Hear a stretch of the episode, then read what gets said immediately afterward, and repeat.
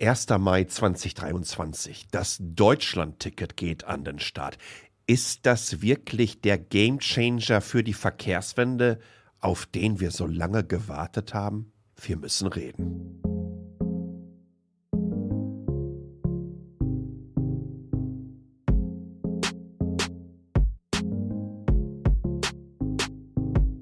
Einen wunderschönen guten Tag, guten Morgen, guten Abend, gute Nacht oder wann auch immer ihr die aktuelle Folge von Metacheles euch anhört. Schön, dass ihr dabei seid.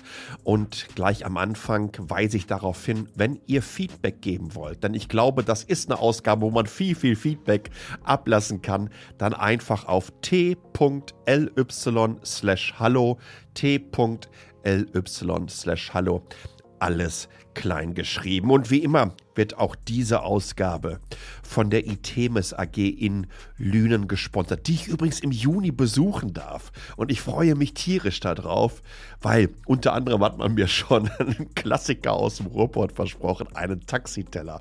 Für die, die es nicht wissen, beziehungsweise falls ihr es nicht wisst, ruft auch an. Itemis AG, wenn ihr mithelfen wollt, die Zukunft der Mobilität, die Zukunft des Internet of Things mitzugestalten. Seid ihr interessierte Entwicklerinnen und Entwickler, vielleicht kennt ihr welche, dann schaut bei mir unter www.metacheles.de nach, beziehungsweise googelt einfach mal nach Itemis AG aus Lünen. Großartiger Hidden Champion aus Deutschland. So, und jetzt haben wir ein Thema am Start, auf das ich mich wirklich ganz besonders freue. Denn es ist ja eigentlich das zweite Kapitel, was hier in Deutschland aufgemacht wird. Das erste fing im letzten Jahr an. Die Bürgerinnen und Bürger haben entschieden. 52 Millionen Mal wurde das 9-Euro-Ticket verkauft. Ja, das ist der Bundesverkehrsminister Volker Wissing auf einer Veranstaltung zum Start des Deutschland-Ticket, so wird das jetzt genannt. Im letzten Jahr hatten wir das 9-Euro-Ticket und es war offensichtlich, nicht nur offensichtlich, es war ein riesiger Erfolg. 52 Millionen haben sich für den Erwerb des 9-Euro-Tickets entschieden.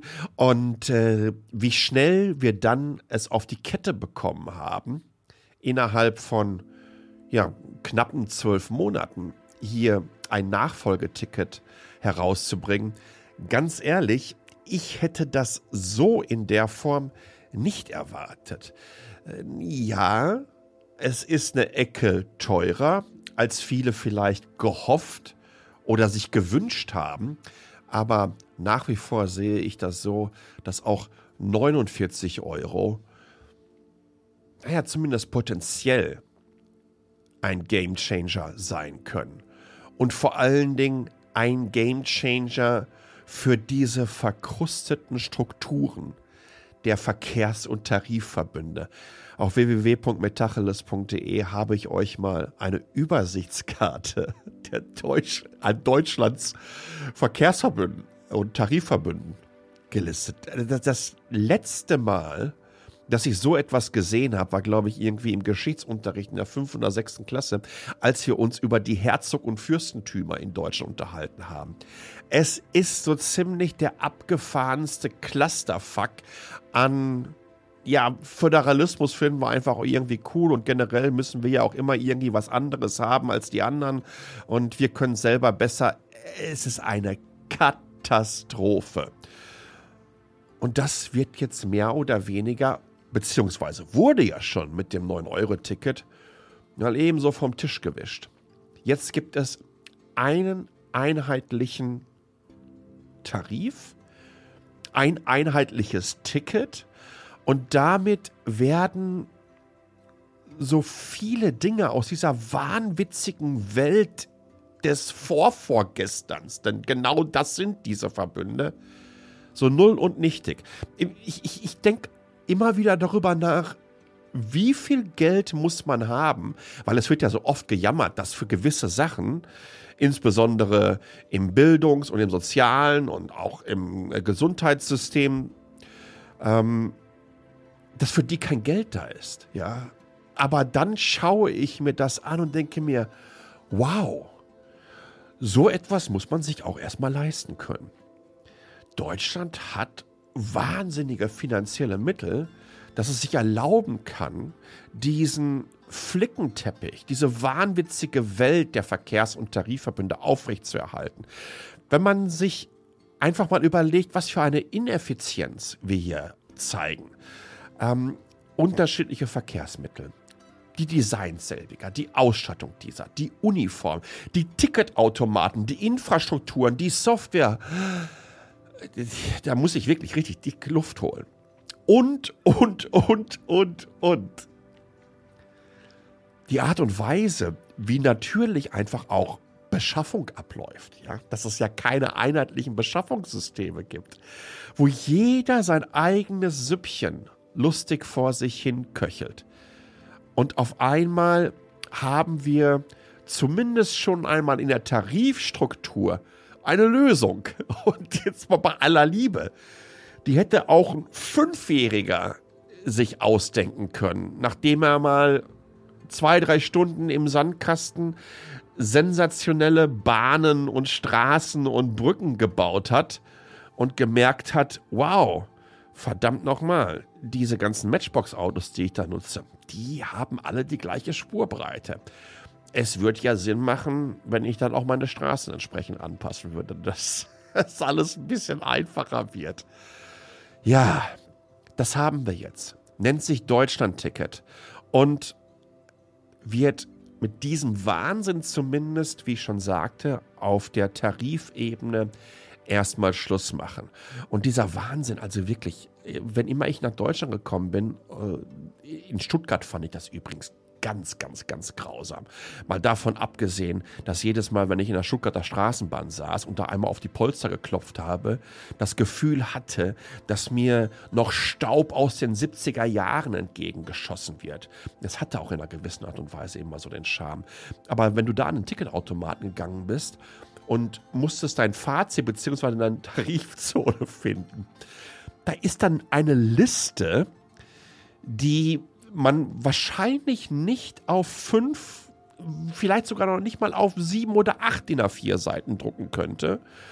Von den verschiedensten Haltestellen und davor stehen irgendwie, ich weiß, eine vier- oder eine fünfstellige Nummer, die man dann in diesen Ticketautomaten eigenes. Wer hat so ein Usability-Verbrechen überhaupt jemals abgewunken? Ne? Also es ist so diese Kombination aus, ja, wir wollen schon so ein bisschen digital werden, deswegen hat man dann einen schönen äh, Touchscreen eingebaut, aber dieses Analoge, nee, das hat auch irgendwie Tradition bei uns und deswegen pappen wir da drunter noch diese Liste an Haltestellen. Zum Teil noch schlimmer fand ich das, ähm, wie heißt die, MVG? Sind das die Mün ist Münchner Verkehrsgesellschaft? Ich glaube NVG. Und zwar habe ich mir im letzten September ein sogenanntes ISA-Ticket dort gekauft. Komplett digital, alles Touchscreen-mäßig unterwegs. Ich gehe also durch und ja, ich möchte ja das ISA-Ticket für eine Woche haben. Und dann ganz zum Schluss kommt dann, ähm, bitte geben Sie die Tarifzone ein. Die Tarifzone finden Sie am Aushang. Und dieser Aushang ist original fünf Meter neben diesem Ticketautomaten ausgedruckt als Karte hingepappt. Das heißt, ich muss die Kiste verlassen, zu diesem Aushang gehen, überhaupt erstmal schauen, wo ich hin will, beziehungsweise in welcher Tarifzone ich mich bewegen möchte und das dann eingeben. Das Doofe ist, hinter mir stand eine Schlange. Habe ich mich natürlich wieder hinten angestellt. Das, Mann, ehrlich, du wirst doch in jeder Company wirst du gefeuert, wenn du so einen Schwachsinn installierst. Das gibt es überhaupt nicht, dass da überhaupt öffentliche Gelder für verschwendet werden können, dass Menschen in eine Position gebracht werden, a, das zu entwickeln und b, dass dann nochmal welche, die dann durchaus wahrscheinlich sogar noch weitaus umfangreicher entlohnt werden als diejenigen, die so etwas entwickeln, das auch noch abwinken. Sprich, es geht durchs Quality Management, es werden irgendwelche Usability-Tests gemacht und so weiter. Und dann wird das auch noch durchgewunken. Ach, wie sauer ich es mich jedes Mal mache, wenn ich nach Deutschland komme. Hier in Taipei habe ich einfach so eine, so eine Easy Card. Ja, das ist eine Prepaid-Karte, die kann ich aufladen. Übrigens, es gibt auch Abos hier, selbstverständlich. Aber ich nutze ganz gerne ähm, die EasyCard, weil es gibt Monate, da fahre ich häufiger, manchmal nicht mal so. Und ähm, egal in welches Verkehrsmittel ich hier einsteige, ich halte einfach diese NFC-Karte dran. Bing! Und das Thema ist durch und es wird einfach immer punktgerecht abgerechnet. Punktgerecht, punktgenau abgerechnet. Und ähm, ich muss mir keine Gedanken darüber machen, wo will ich hin und so weiter. In Bussen ist es hier übrigens noch einfacher hier, weil wir haben eine, eine innerstädtische Flatrate von etwa 50 Cent, egal äh, wohin du fährst. Und es ist incentiviert. Ja, das heißt, ich kann an den Automaten auch immer noch schön sehen, wie viele Fahrten hatte ich im letzten Monat. Dafür bekomme ich dann jetzt ganz einfach so viele Bonifahrten und, Gratisfahrten im darauffolgenden.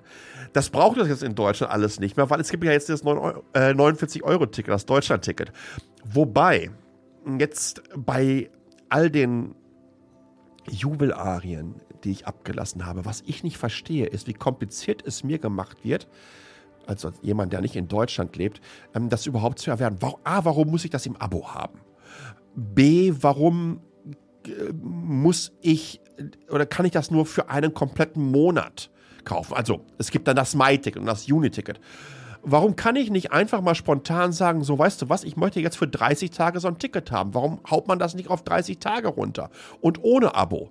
Also, ergänzend dazu, gib doch die Abo-Funktion raus. Ja, und dann macht es noch ein bisschen günstiger, wenn ich es über das ganze Jahr kaufe. Super. Es gibt natürlich übrigens verschiedene äh, Verkehrsbetriebe, äh, unter anderem in Hamburg, die günstige Varianten für, ähm, für Hartz äh, oder für Sozialhilfeempfänger, Hartz-IV-Empfänger, ähm, Arbeitslosengeld. Ich, ich, ich, ich weiß gar nicht mehr, wie es aktuell äh, heißt. Es wird ja andauernd gewechselt. Ähm, also für Menschen, die es sich einfach so ansonsten nicht leisten können.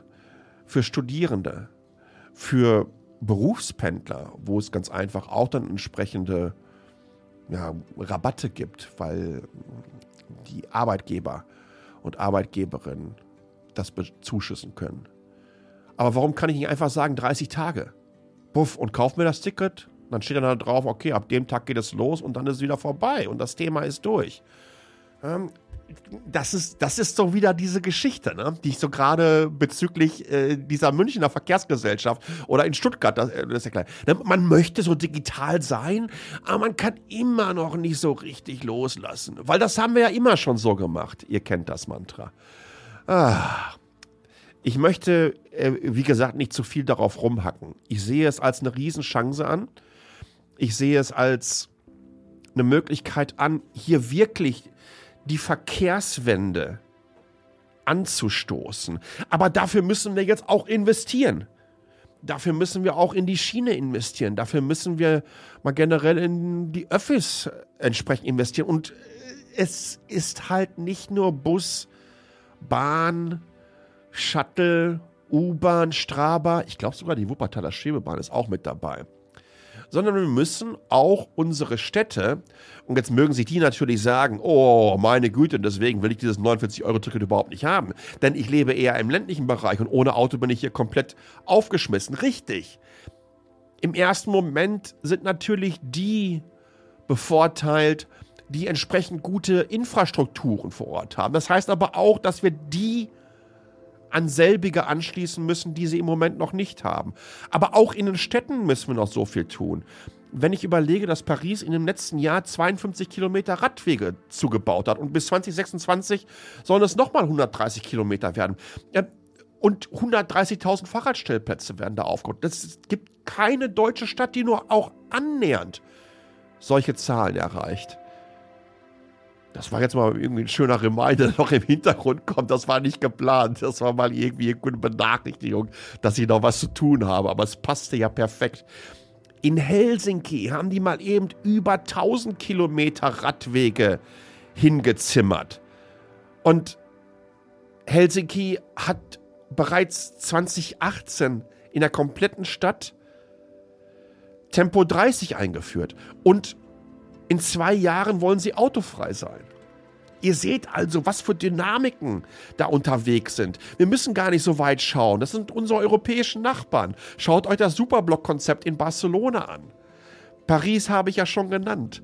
Schaut euch mal bitte generell die Schnellzuginfrastruktur in Ländern wie Portugal, Spanien, Frankreich an. Schaut euch mal die Bahnhöfe in den Niederlanden, in den Niederlanden an. Wir können so viel lernen. Wir müssen das Rad nicht neu erfinden. Aber ich gebe dem Volker Wissing recht. Es passiert jetzt was. Und das ist für mich der Staat. Es wird die, den, der Einstieg in eine Digitalisierung des ÖPNV sein. Es wird uns helfen, komplizierte Strukturen zu überwinden, Kosten einzusparen beim Vertrieb. Das Deutschlandticket wird uns helfen, den multimodalen Verkehr zum Alltagsverkehr vieler Menschen in Deutschland zu machen. Finanzierbar für viele Menschen. Es wird nun erlebbar für viele Menschen, denn wir sollten genau das nicht vergessen. Mobilität ist ein Menschenrecht. Ich wiederhole mich hier gerne. Mobilität ist ein Menschenrecht. Ich bin mir sicher, dass das nicht in der Charta der Vereinten Nationen drinsteht. Aber um das zu begreifen, müssen wir sehen, was es mit Menschen macht, die auf einmal dadurch, dass es leistbar ist, sich genau diese Mobilität erlauben können. Was kann das denn für eine Mutter, eine Alleinerziehende mit ihren beiden Kindern in Wilmersdorf bedeuten, wenn sie zum allerersten Mal die Möglichkeit hat, die Kids mal an einem Samstag oder am Sonntag, wo ein schönes Wetter ist, an, an, an so ein Ostseebad zu fahren. Und die Kids sehen zum allerersten Mal das Meer.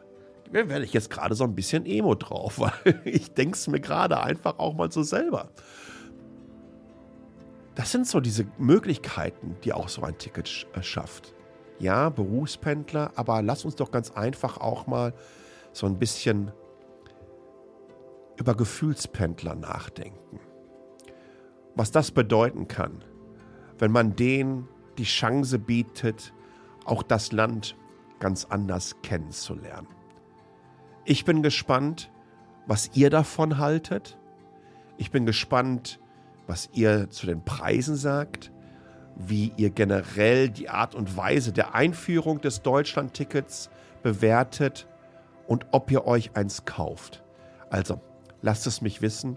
t.ly slash hallo, t.ly slash hallo. Kurze Sprachnachricht hinterlassen, dann seid ihr in der nächsten Sendung dabei. Ich bin hier wirklich sehr, sehr gespannt auf euer Feedback.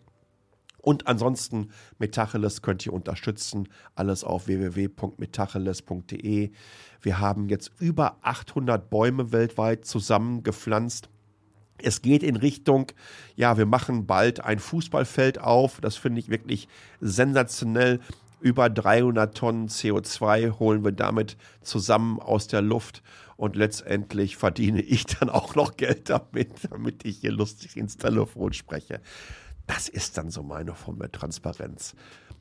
Besonders würde mich übrigens noch freuen, wenn ihr auf den diversen Podcast-Plattformen noch eine Bewertung für Metacheles da lasst. Also fünf Sterne wären großartig. Wenn ihr noch was Schönes dazu schreibt, freue ich mich auch. Und übrigens, auf Spotify könnt ihr zu jeder Folge auch immer direkt Feedback geben.